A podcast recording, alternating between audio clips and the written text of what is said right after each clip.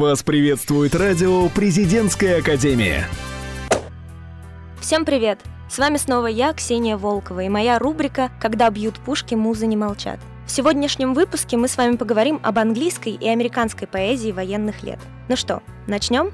Почитав американскую военную поэзию, я увидела интересную тенденцию. Американцы пишут как-то более оптимистично и легко, нежели европейцы. Это вполне объяснимо, ведь даже по статистике американцев погибло меньше, чем европейцев. Война для американцев была немного дальше, чем для всех остальных. Американскую поэзию мы рассмотрим на примере стихотворения Мередит де Финка «Мы давно не сидим за штурвалом». Мы давно не сидим за штурвалом, не летим на бомбежку сквозь тьму. От последнего в жизни причала никуда не уйти никому. Весь наш мир за колючкой и вышкой, весь наш дом — это тесный барак. Отпусти нас на волю, Всевышний. Для тебя это просто пустяк. Если слышим знакомые звуки, упирается в небо наш взгляд. Наши стражи бледнеют в испуге. Это наши там парни летят. А когда от зенитных снарядов мы осколки находим в песке, то для нас самой лучшей наградой, чтобы живы они были все. Это смелые парни, что надо, но не все возвратятся назад. Много будет за этой оградой, а остальные пусть мимо летят. Но поставят войне все же точку, и тогда, мой земляк, не забудь, чтоб хоть маленькой, маленькой строчкой мы остались в стране где-нибудь.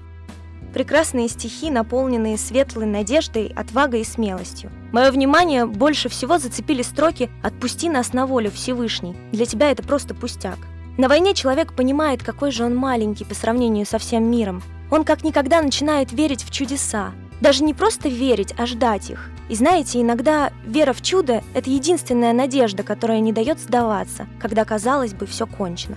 Также, если обратить внимание, например, на строчки «Весь наш дом за колючкой и вышкой», «Весь наш дом – это тесный барак», можно подумать, что эти строчки не столь про камеру, в которой сидят солдаты, сколько про мир, охваченный войной. Она держит людей в плену, не давая ступить свободно и бесстрашно ни шагу. Война превращает наш прекрасный дом, планету в тесный барак, из которого никому не выбраться.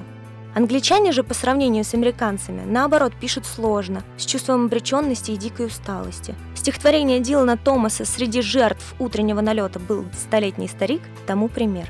Когда утро едва забрежило над войной, он встал, оделся, из комнаты вышел и умер. Взрывной волной все двери в домах распахнуло. Он рухнул на камни, на свой разбитый паркет – Пусть любимая улочка с траурной черной каймой знает, что здесь он на миг задержал рассвет, что глаза его были весенние почки и пламя, когда со звоном ключи из замков вылетали. Не ищите обломков в жизни в седом его сердце, не ждите звона лопаты, уже несется небесная скорость, влекомая смертью. О, спасите его от этой пошлой кареты. Утро парит на крыльях его столетия, и сотня аистов села на руку солнца. Дилан Томас – британский поэт. Во время Второй мировой войны Томас не был призван в армию, но принимал немалое участие в ней, создавая пропагандистские тексты. Его стих отлично отражает реалии военной жизни, показывая лишь одного человека и его судьбу.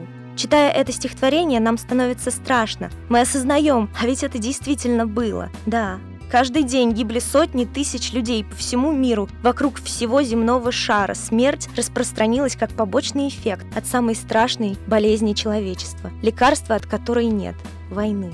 Страшно подумать, что история, описанная в стихотворении, тогда была обычным делом. Кстати, стоит обратить внимание и на возраст старика. Недаром автор делает на этом акцент. Человек прожил сто лет, а погубила его все та же война.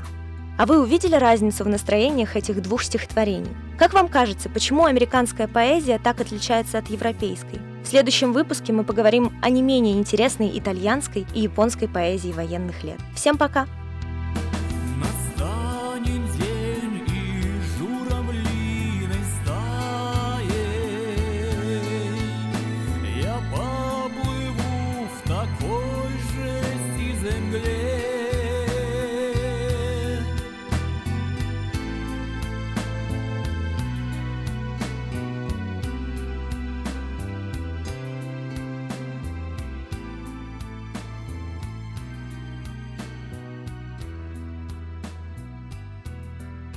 Вы слушаете радио «Президентская академия». Нас слушают те, кого будет слушать страна.